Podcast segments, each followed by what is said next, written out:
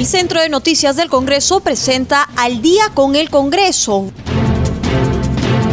una síntesis informativa del trabajo legislativo de representación y fiscalización del Parlamento Nacional, una producción de la Oficina de Comunicaciones del Congreso de la República.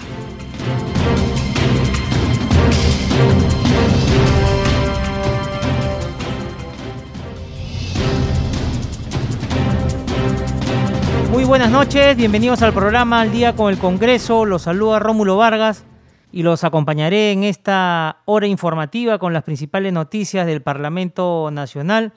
Y a esta hora de la noche nos comunicamos con nuestro colega de la multiplataforma de CNC Televisión, Francisco Pérez, para que nos brinde su reporte diario en torno a las sesiones, comisiones que se han efectuado el día de hoy en el Congreso de la República.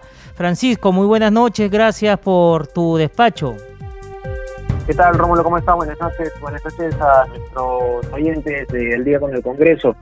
Hoy ha habido diversas comisiones que se han reunido, entre ellas también la comisión especial que se encarga de evaluar a los candidatos que estarán postulando para ser elegidos como miembros del Tribunal Constitucional.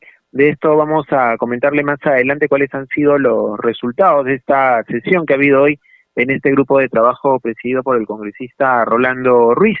Sin embargo, eh, informarles, Rómulo, estimados oyentes, que este jueves, mañana jueves y el viernes, se estará desarrollando la fecha doble de lo que es la sesión del Pleno del Congreso de la República. Para el día jueves 6 y viernes 7 de las 9 de la mañana se ha convocado a los congresistas para que puedan asistir a la sesión del Pleno, donde se estarán debatiendo diversos proyectos de ley.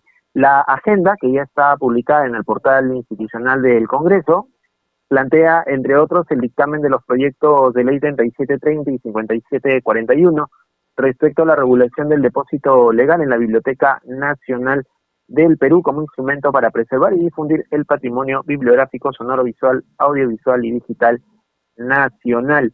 También está eh, una propuesta de la Comisión de Educación, un dictamen de ley que propone modificar la ley 29837 que crea el Programa Nacional de Becas y Crédito Educativo. También un proyecto de ley de la Comisión de Economía que plantea modificar la ley 3230, ley que establece medidas tributarias, simplificación de procedimientos y permisos para la promoción y dinamización de la inversión en el país con eh, relación a la recuperación extrajudicial de predios de propiedad estatal. En la agenda figura también las iniciativas que proponen la ley que transfiere a la Contraloría General de la República la competencia para recibir y ejercer control, fiscalización y sanción, es decir, la recuperación de la función sancionadora de la Contraloría General de la República. Esta va a ser la aprobación o la discusión de una insistencia frente a la observación del Poder Ejecutivo. Recordemos que esta autógrafa fue, observada recientemente por el Poder Ejecutivo y eh, necesita de una sola votación en todo caso para ser aprobada esta insistencia y con lo cual también se estaría promulgando en los próximos días, en caso se apruebe este jueves o viernes, de acuerdo a lo que haya priorizado también la Junta de Portavoces que ha elaborado la agenda para estas sesiones del Pleno. Hay diversas mociones también con relación a eh, diversos temas, uno de ellos la presentada por la bancada de Podemos Perú, en donde están solicitando la conformación de una comisión investigadora respecto a las irregularidades o presuntas irregularidades en proyectos de inversión, adquisición de bienes y servicios y otros en el marco de eh, la pandemia del COVID-19 en lo que se refiere al gobierno regional de Moquegua, sus dependencias, así como la red asistencial de salud Moquegua y demás dependencias de este sector en dicha red. Es lo que se ha planteado para estas dos sesiones del Pleno que se van a desarrollar el día jueves 6 y viernes 7 de mayo. Respecto a la Comisión Especial de Selección de Candidatos para la elección de magistrados del Tribunal Constitucional, que preside el congresista Orlando Rispineo, como veníamos informando al inicio de este despacho, eh, tuvo una reunión en donde aprobaron varias resoluciones, entre ellas las que declaran infundadas las fechas presentadas contra cuatro postulantes que postulan a este, eh, eh, cuatro postulantes que están en este proceso. Se trata de los ciudadanos Esperanza Díaz Silva, Fernando Alberto Heyen, María del Pilar Dolores Tello y Vicente Rodolfo Walde Jauregui. En el caso de Esperanza Díaz Silva, se le denunciaba por haber sido candidata al Congreso por Alianza para el Progreso en el 2016. Sin embargo, los fundamentos señalan que no se deslegitima la postulación, pues la militancia política no es un obstáculo para presentarse al Tribunal Constitucional sobre los postulantes Fernando Calle y Vicente Walde, se les eh, tachaba por sus pronunciamientos y votos cuando ejercían cargos, en el caso de Fernando Calle, como magistrado del Tribunal Constitucional y en el caso de Vicente Walde como vocal supremo. Al respecto, se ha precisado que, eh, según el inciso 19.2 del artículo 19 del reglamento, sobre el contenido de las tachas, señala que no se admiten las referidas al cuestionamiento de decisiones jurisdiccionales. En el caso de María del Pilar Tello, la exfuncionaria eh, que ha sido miembro del directorio de Editora Perú, fue cuestionada por supuestamente haber recibido dos remuneraciones del Estado cuando ejercía la labor docente en la Universidad Nacional Federico Villarreal y cuando era miembro del directorio de Editora Perú. Sobre el particular, el equipo técnico de la comisión ha verificado que la situación laboral de la candidata no constituye impedimento o violación a la ley, porque en todo momento se respetó las limitaciones de la misma sobre la percepción de doble remuneración. Finalmente, la comisión excluyó al candidato Willy Ramírez Chavarri por no haber entregado información respecto a la existencia de procesos en su contra. Esto a partir de lo observado por el ciudadano José Chávez Hernández, quien presentó una tacha en contra del candidato y eh, se aceptó también la renuncia a la candidatura del postulante Juan José Losieris Marcini.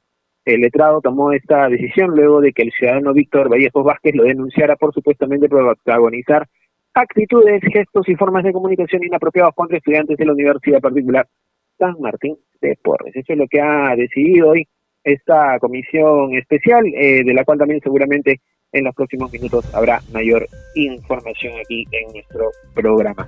Adelante contigo, Rómulo. Volvemos con más información más adelante.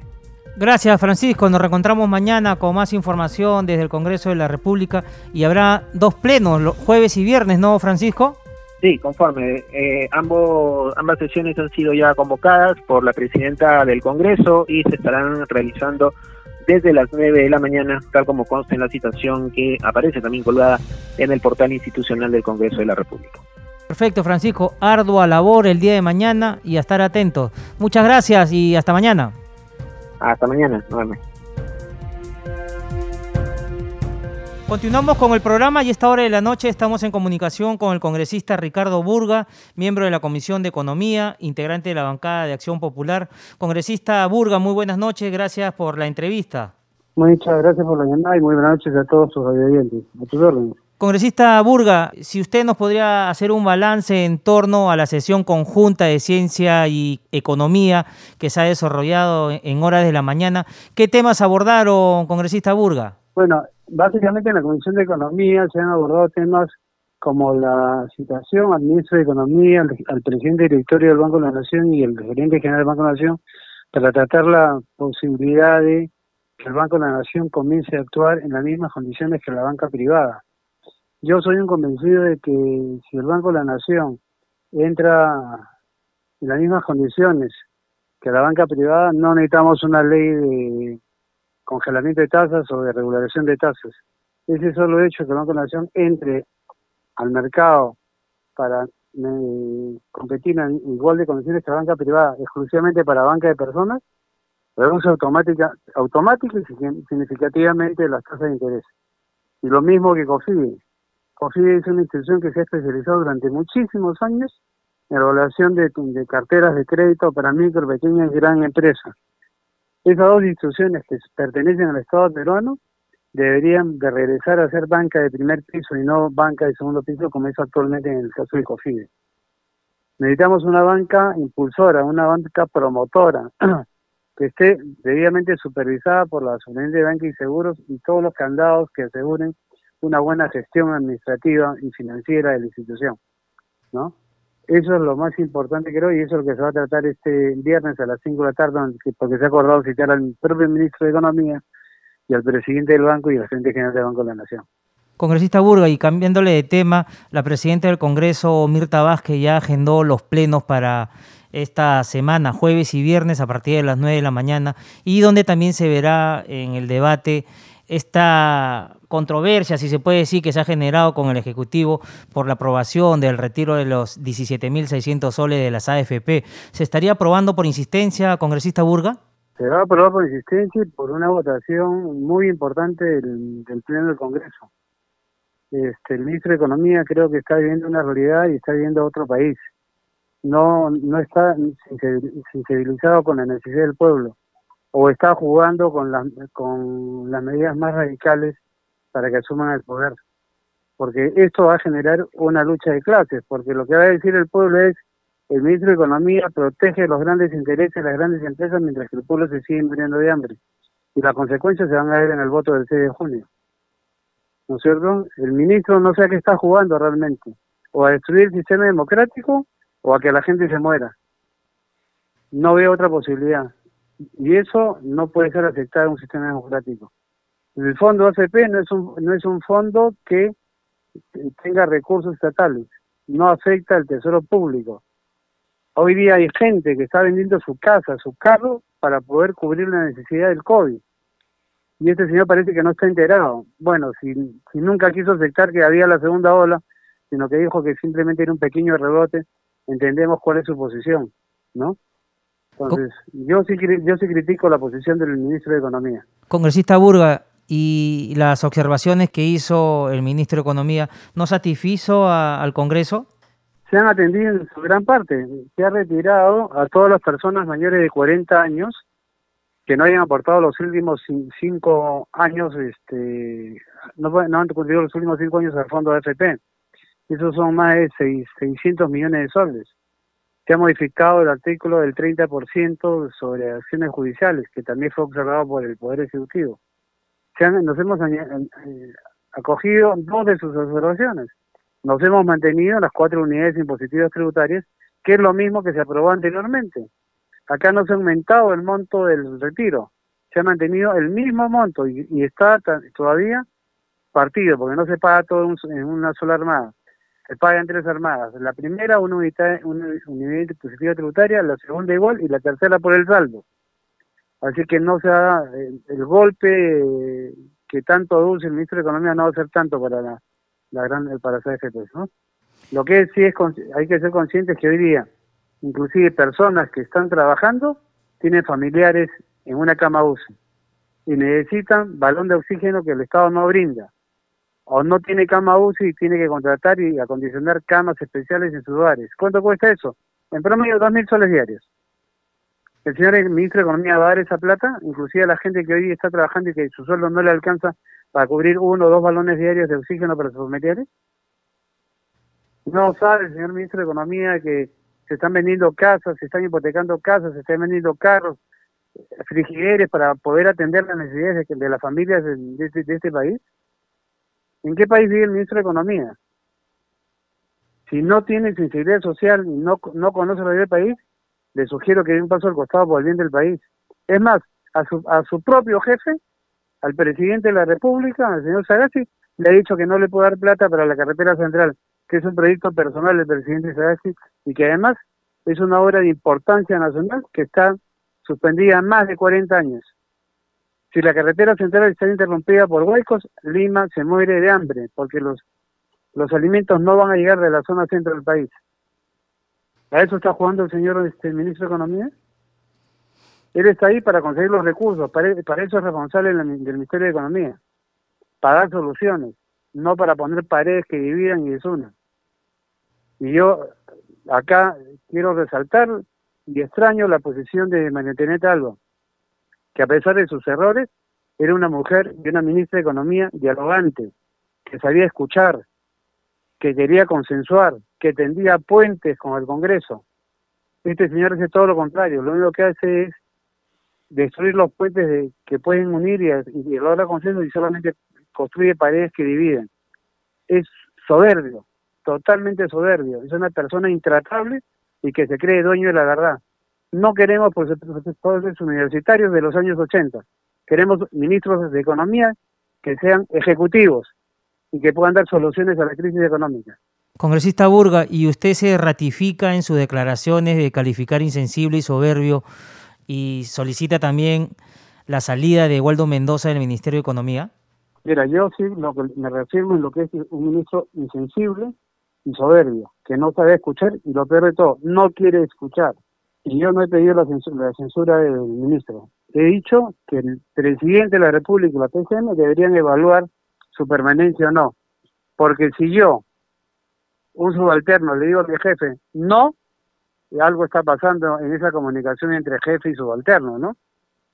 Si yo le digo al presidente de la República, no te voy plata para tu obra de la cartera central, ¿qué está pasando? Estoy desautorizando una declaración pública del presidente de la República que ha pedido y que está por firmar un contrato, o ya firmó el contrato con el gobierno francés, porque es una obra de gobierno a gobierno, para hacer la carretera central. La nueva carretera central tan necesaria para el país. Y este señor viene a ponerle trabas él está obligado a conseguir los recursos. Para eso está ahí, no para poner piedras en el camino y decir que no se puede hacer la obra. Él verá de dónde saca la plata y si no, no está capacitado para hacerlo, lo que, lo que toca es que dé un paso al costado. Congresista Burga, y, y en ese sentido, los presupuestos que el Ministerio de Economía tiene, los gobiernos regionales también ahí podrían apoyar y hacer algo conjunto, porque esto no es de ahora el tema de la carretera central, no, sino de año tras año, gobierno tras gobierno. 40 años tiene la, la, la, nueva carretera central, ¿no? Es más, la, la viabilidad venía por la Ramiro Prealé, que se quedó en el mismo kilómetro que Belaunde la inauguró, el año 85. ¿De ahí cuánto se ha avanzado la Ramiro Prealé? que va paralela a la carretera central. Nada. Está obstaculizada por el problema de Odres. Porque además esa obra ha sido cuestionada. Porque aparentemente dio coimas para, para dar la buena prueba de esa obra. Pues tenemos la necesidad urgente de poner una carretera alterna, la carretera central. No podemos seguir bajo, con estas mismas condiciones. Una carretera central caótica, tuburizada, sin seguridad, ¿no? y que pueda ser en cualquier momento subida por los rumbos naturales o por paro de transportistas, ¿no es cierto? Como ha sucedido algunas veces. Entonces, creo que el señor ministro de Economía no ve la realidad o está viendo otro mundo. Congresista Burga, ¿y cree usted que el modelo económico que viene efectuando el ministro Waldo Mendoza no es el adecuado para el Perú pese a la pandemia que estamos pasando? Me gustaría saber cuál es la política económica que está realizando. Hasta ahora no veo resultados no hay nada que indique que ha hecho algún cambio sustancial e importante. Usted, salvo que usted me diga lo contrario. Pero dígame qué norma importante ha sacado el Ministerio de Economía para recibir la economía. Ampliar solamente el repago de los de los reactivas. Sería bueno que se averigüe los bancos cuánto están cobrando ahora de intereses por la por la ampliación del plazo de 12 meses para no pagar el principal. Congresista Burga, y en ese sentido, con la intervención de los bancos, el BCR no podría entrar a tallar y ver el tema de los montos que...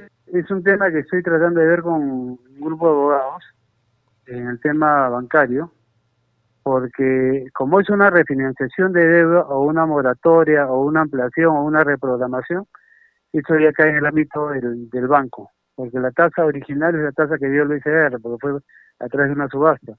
Pero como hay reprogramación, ahora el banco dice, ya no, ya eso ya no es la tasa del BCR, porque estos son fondos que yo debería haber cobrado y entonces mi costo de fondeo es otro. Por lo tanto, tengo que subir de la tasa. ¿20%? Eso no es ayuda, pues, ¿no? Porque eso es lo que están cobrando los bancos, casi en 20%. Congresista Burga, pero en ese sentido los bancos se, se vienen renovando y te ponen cada impuesto y de verdad eso va en desmedro de la misma población. Bueno, pues ahí tenemos un ministro de Economía que avala, que avala otras cosas. Y cambiándole tema, congresista Burga, ¿qué nos podría decir de este proceso de vacunación que viene realizando el gobierno, tanto en la capital como al interior del país? Bueno, este, yo acabo de leer una noticia que el señor Sánchez ha anunciado que ha firmado un contrato con Pfizer por 12 millones. Si fuera así, felicitaciones. Realmente me, me alegra saberlo porque eso va a ayudar a que 6 millones de peruanos se puedan vacunar lo más pronto posible. Esperemos que las vacunas lleguen lo más pronto y más rápido al país. Creo que aún sigue lenta la vacunación, somos el país con menos vacunas a nivel latinoamericano y eso es preocupante, ¿no? Y lo que sí creo es que deberíamos este, priorizar vacunas que garanticen más allá del 90% de, de garantía contra el COVID, contra el COVID-19, ¿no? Justamente, congresista Burga, el presidente Sagasti ha manifestado que estamos en un punto crítico, pero con una ligera y leve mejora. ¿Cree usted que esto sea así, ya que, como bien indica, estamos vacunando a paso lento, pero acá hasta que termine su gobierno, el señor Sagasti, ¿cree que pueda vacunar a todos los peruanos? No, es imposible, es imposible. Yo creo que con la justa va a llegar a vacunar a las personas mayores de 60 años. Si es que, si es que llega, ¿no? Porque acuérdate que se ha reprogramado la, la fecha de vacunación de las personas de 70 años porque las vacunas no habían llegado, por diferentes motivos, ¿no? Pero yo no creo que se llegue a vacunar a más, de, a más allá de la gente que tenga 60 años con suerte, con mucha suerte. Congresista Burga, ¿y por qué cree usted que el presidente Sagasti no da el visto bueno para que el empresariado entre también a, tallar y pueda traer las vacunas a nuestro país? Bueno, el Congreso ya lo aprobó. Estamos esperando que lo promulgue nada más.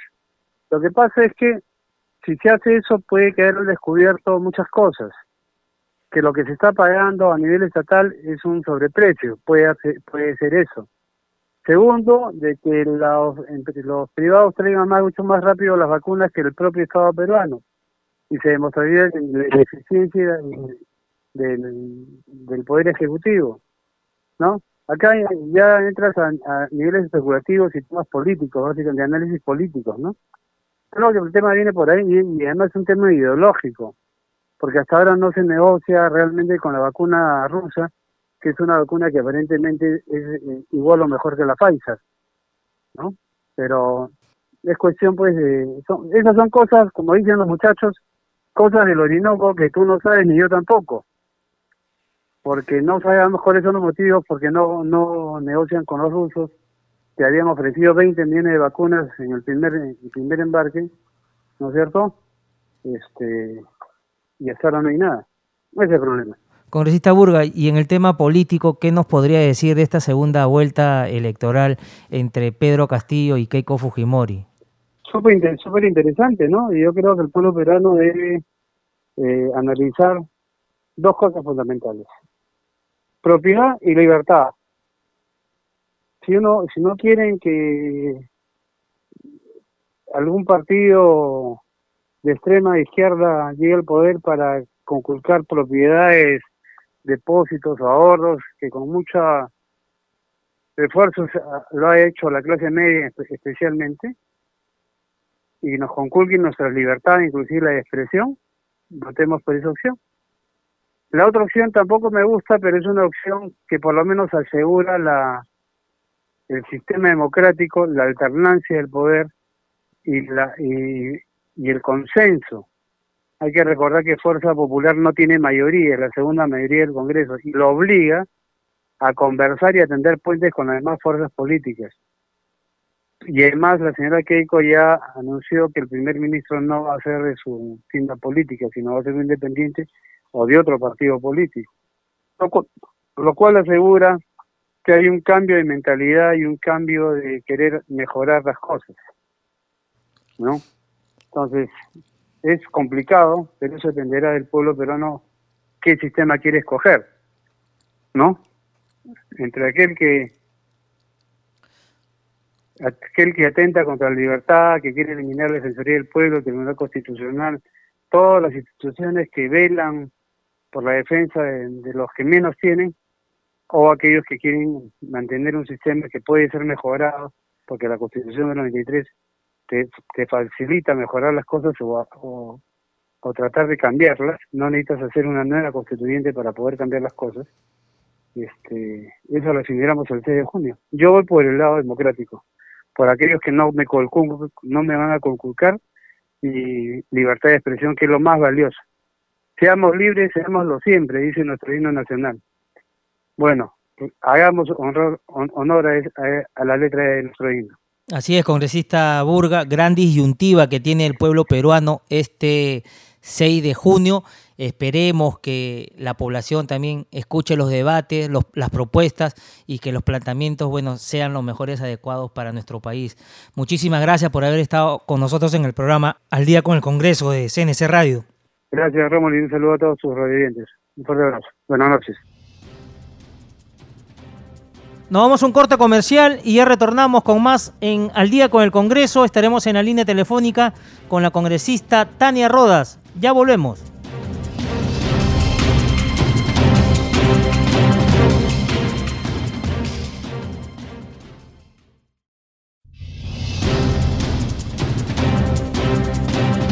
Esta hora de la noche estamos en la línea telefónica con la congresista Tania Rodas, integrante de la Comisión Especial de Selección de Candidatos Actos para la elección de magistrados del Tribunal Constitucional, ya que le hemos convocado, congresista Rodas, para hablar sobre la sesión de esta mañana, donde la comisión que usted integra, ¿qué balance podría hacer sobre el concurso para la selección de magistrados en las que estaban seleccionados la señora Esperanza Jovita Díaz Silva, María del Pilar Dolores Tello Leiva, Willy Ramiro Chavarri, Fernando Alberto Calle Allén, Juan José Blusier Mazzini, Vicente Rodolfo Walde Jauregui, entre otros congresistas Rodas. Muy buenas noches.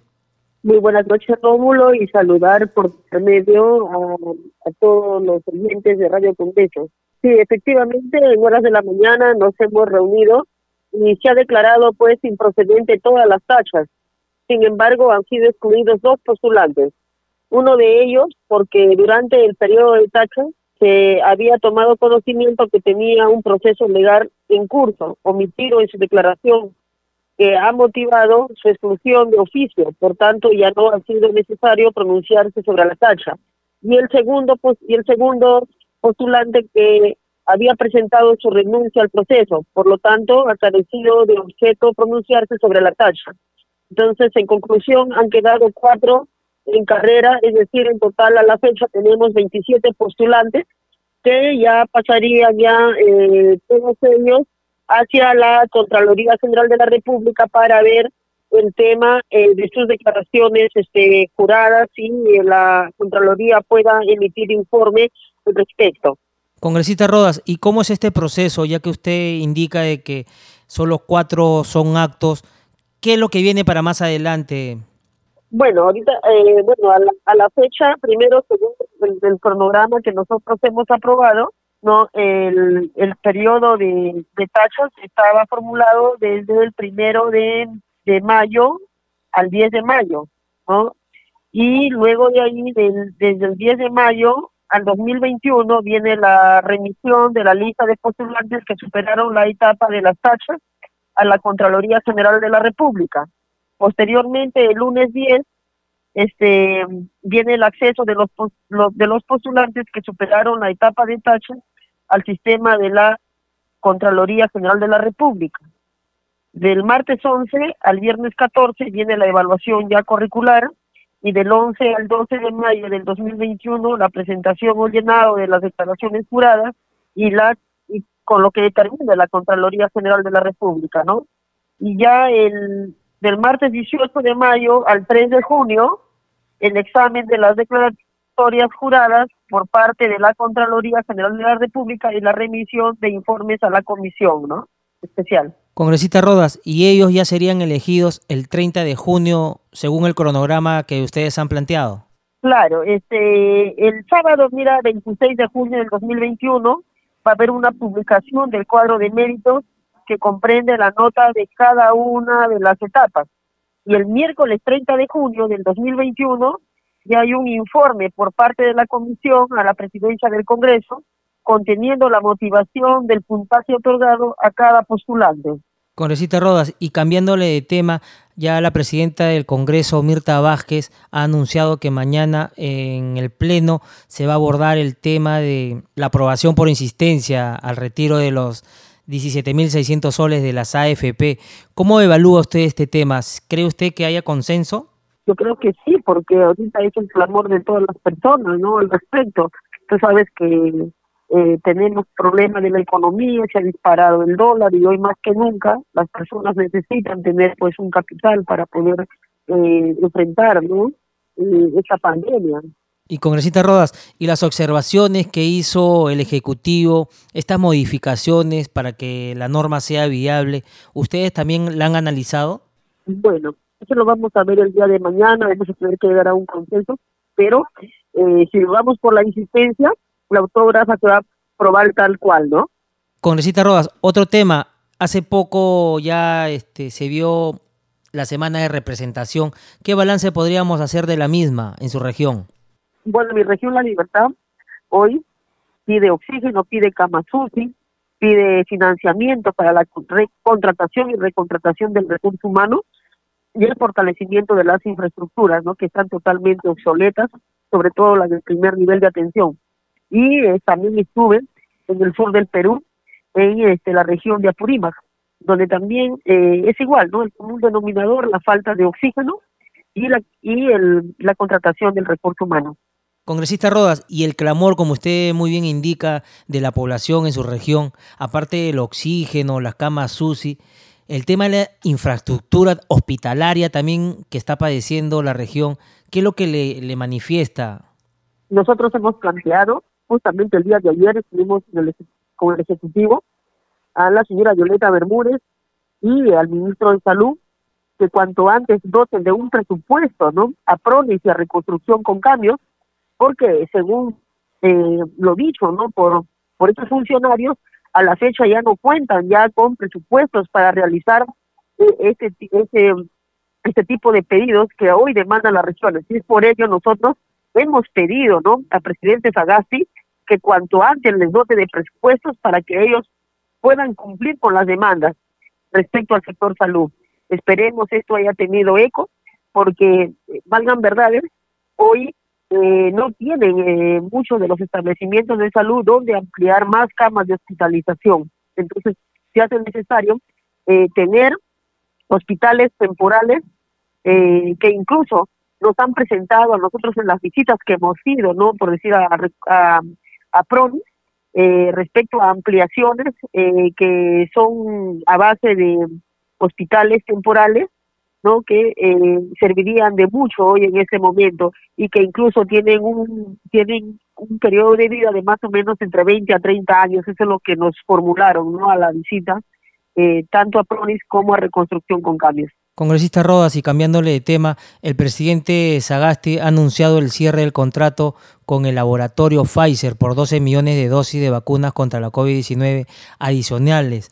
Él informa de que con este lote ya se tendría un total de 60 millones de dosis aseguradas para los peruanos. ¿Cree usted que antes de su mandato el presidente Sagasti deje todo saneado con el tema de las vacunaciones?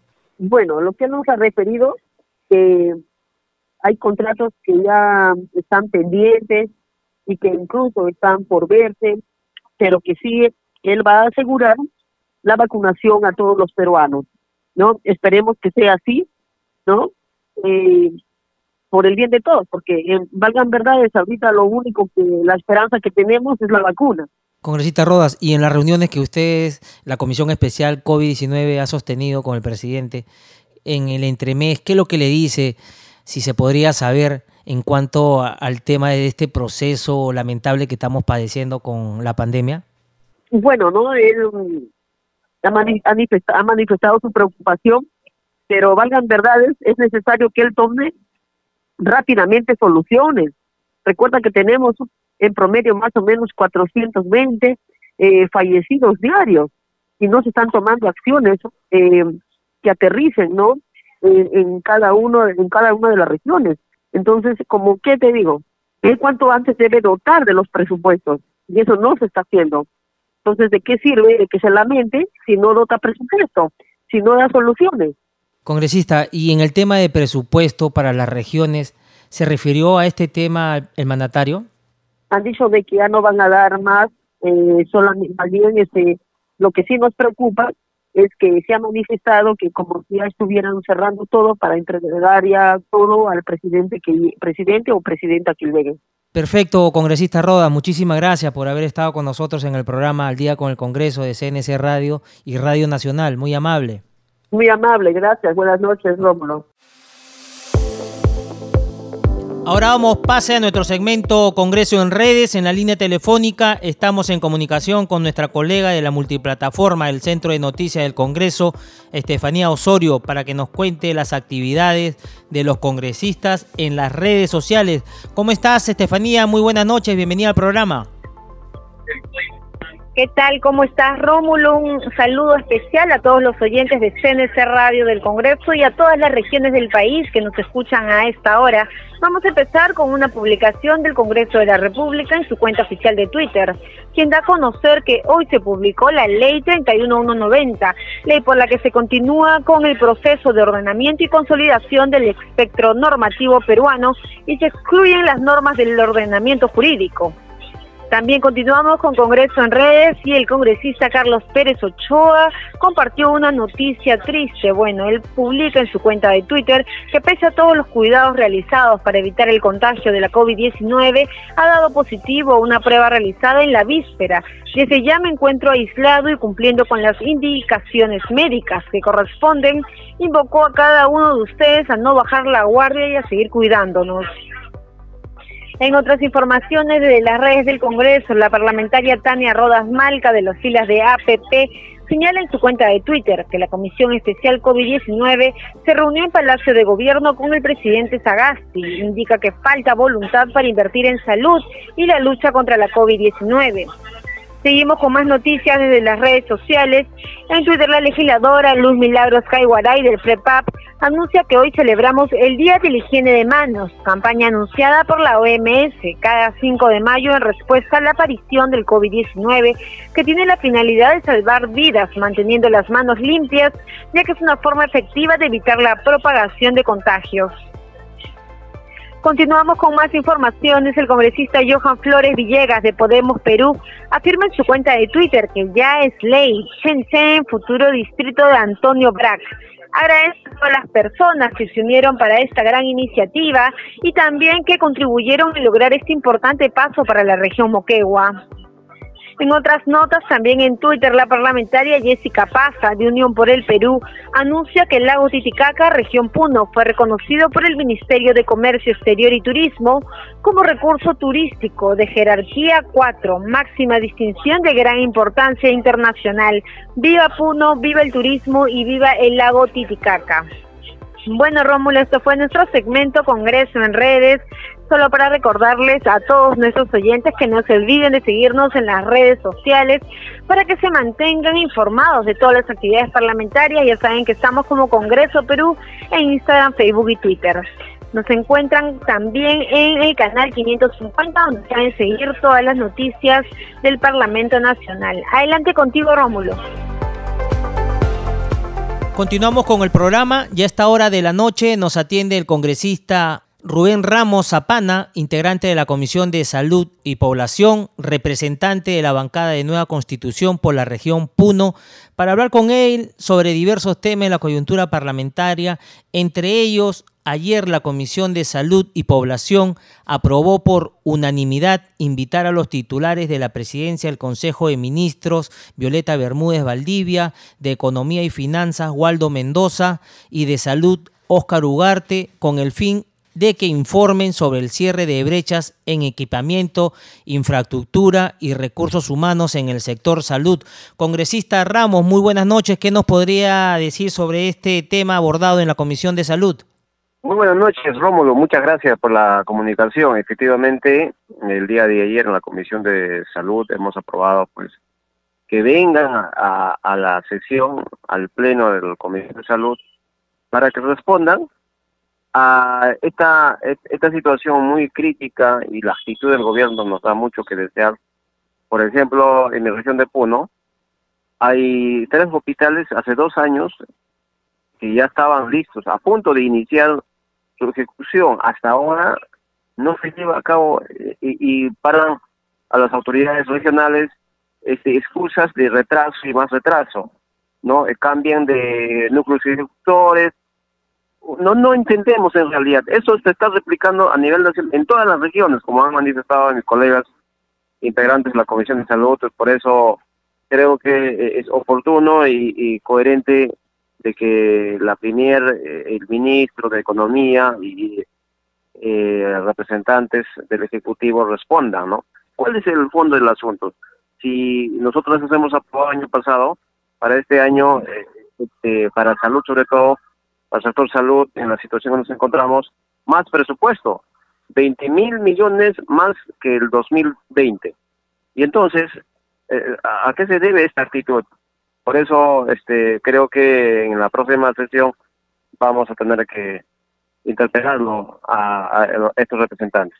Congresista Ramos, y en ese sentido, ¿usted cree que el gobierno no está invirtiendo mucho en infraestructura? ¿Qué es lo que han conversado con sus colegas parlamentarios en torno a las regiones que también tienen estas mismas necesidades y problemas? Sí, eso es un común denominador que eh, se repite a nivel nacional en todas las regiones y que no lo ese, ese es este no sé qué pensar, no qué pensamos, este, cuál es la razón de que el ejecutivo no no desembolse, no lleve a cabo cuanto antes estas estos eh, proyectos, porque justamente mira, eh, ¿por qué estamos así en salud? Todos los índices estadísticos de muertes, de, de todas las necesidades, es porque nunca fue atendido, habiendo presupuesto. ¿Por qué se hace esto? Eh, ¿Es un problema de, eh, incapacidad de gestión o es que es a propósito? Eh, eso nos preocupa muchísimo y creo que en el corto tiempo que nos queda, al menos podemos aclarar esto y, un poco redireccionar el, financiamiento de estos proyectos. En la región de Puno, Rómulo, yo te digo, hay tres hospitales que están en, en esta situación hace dos años. No tiene el expediente completo, que ya va a ejecutarse el siguiente mes, el siguiente mes, y todo el tiempo, mira, dos años ya, y ahora continúan con eso de que van a suscribir otro convenio, que van a hacer de otra manera, después lo cambian, pues ella, eso ya no tiene, digamos, una un sentido de, de creer ya al Ejecutivo.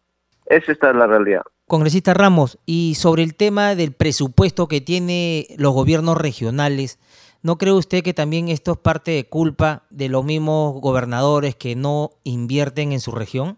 Ah, no lo, no le puedo contestar, pero sí de la región de Puno, porque estoy en un seguimiento. Esos tres hospitales de nivel alto eh, son este financiamiento fuerte, ¿no? No, no es poquito. Eh, cada uno un promedio de 150 millones y está está a cargo bajo un convenio marco del gobierno central y por lo tanto el gobierno regional ya si su responsabilidad sería para la parte de gestión de de no sé saneamiento físico legal del terreno etcétera no pero el financiamiento está a cargo del del gobierno central. No sé si será lo mismo en otras regiones. Por lo tanto está clarísimo este la la decisión que debe tomar es el gobierno central Congresista Ramos, y cambiándole de tema, ayer también se abordó en la comisión que usted integra esta ley de protección de la sociedad frente al desecho de equipos de protección personal usados. ¿Cómo se abordó este tema, congresista?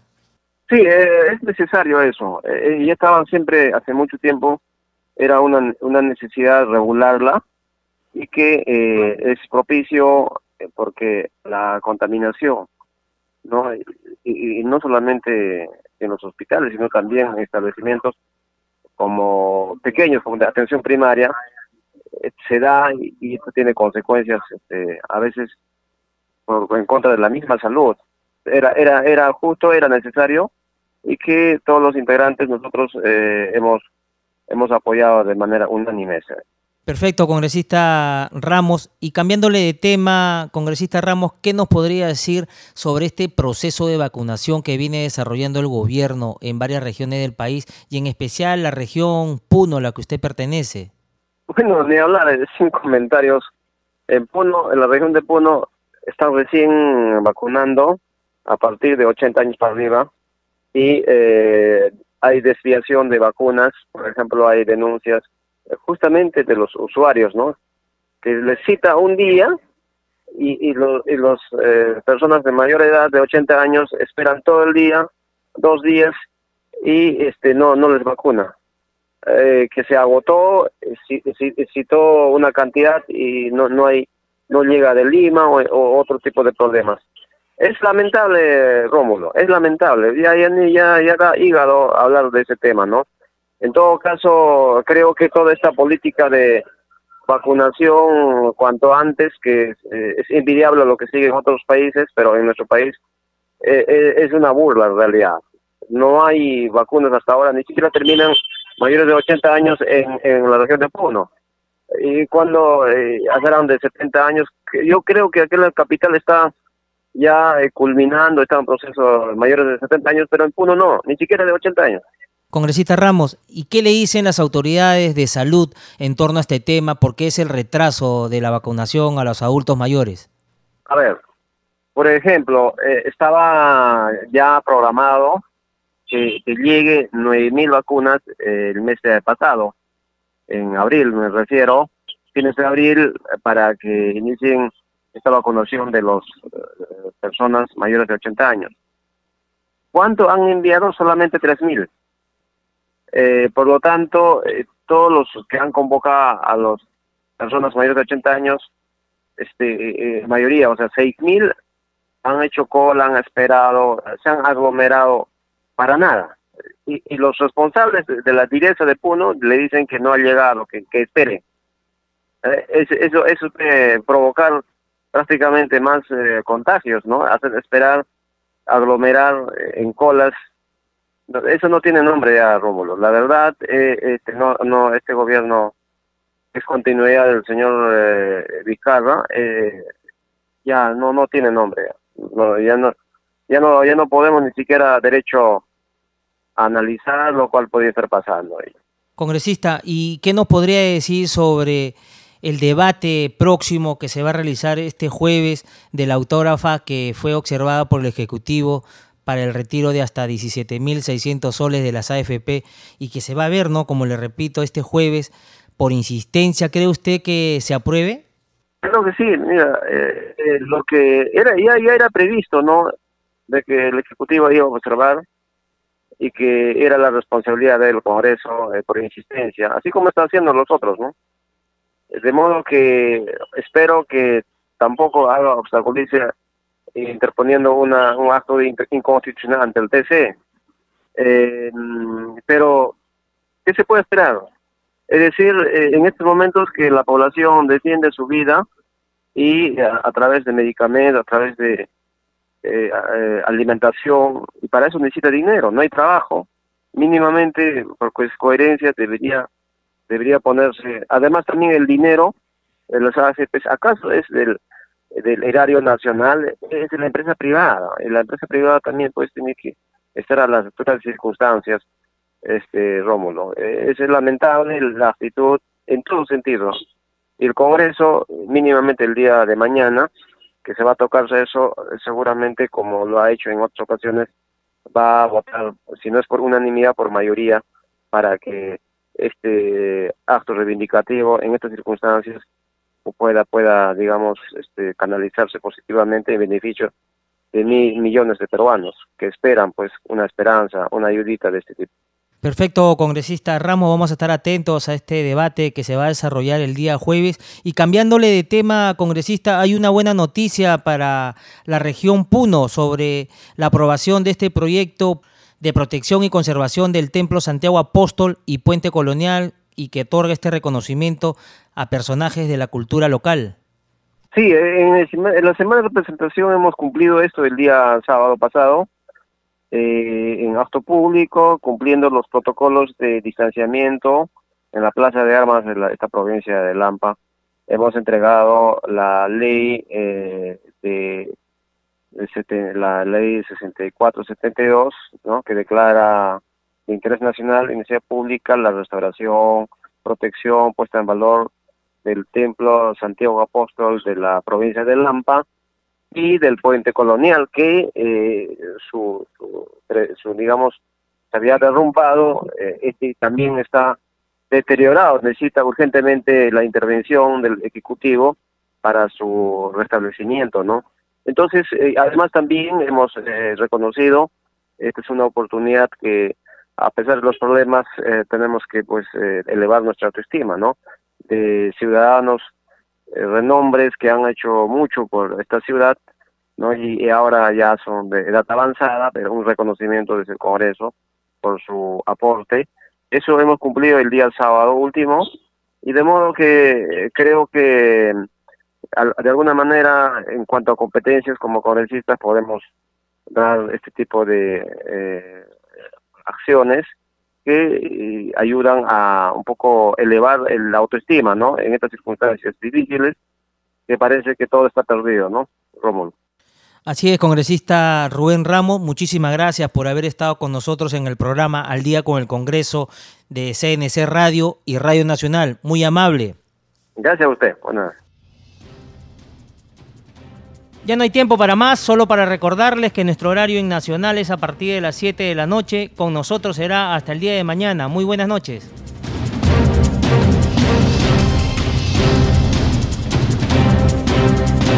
El Centro de Noticias de Congreso presentó al día con el Congreso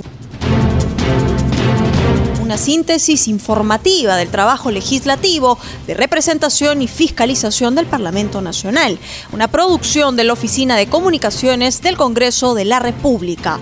Los invitamos a visitar nuestras redes sociales y sitio web www.congreso.gov.pe.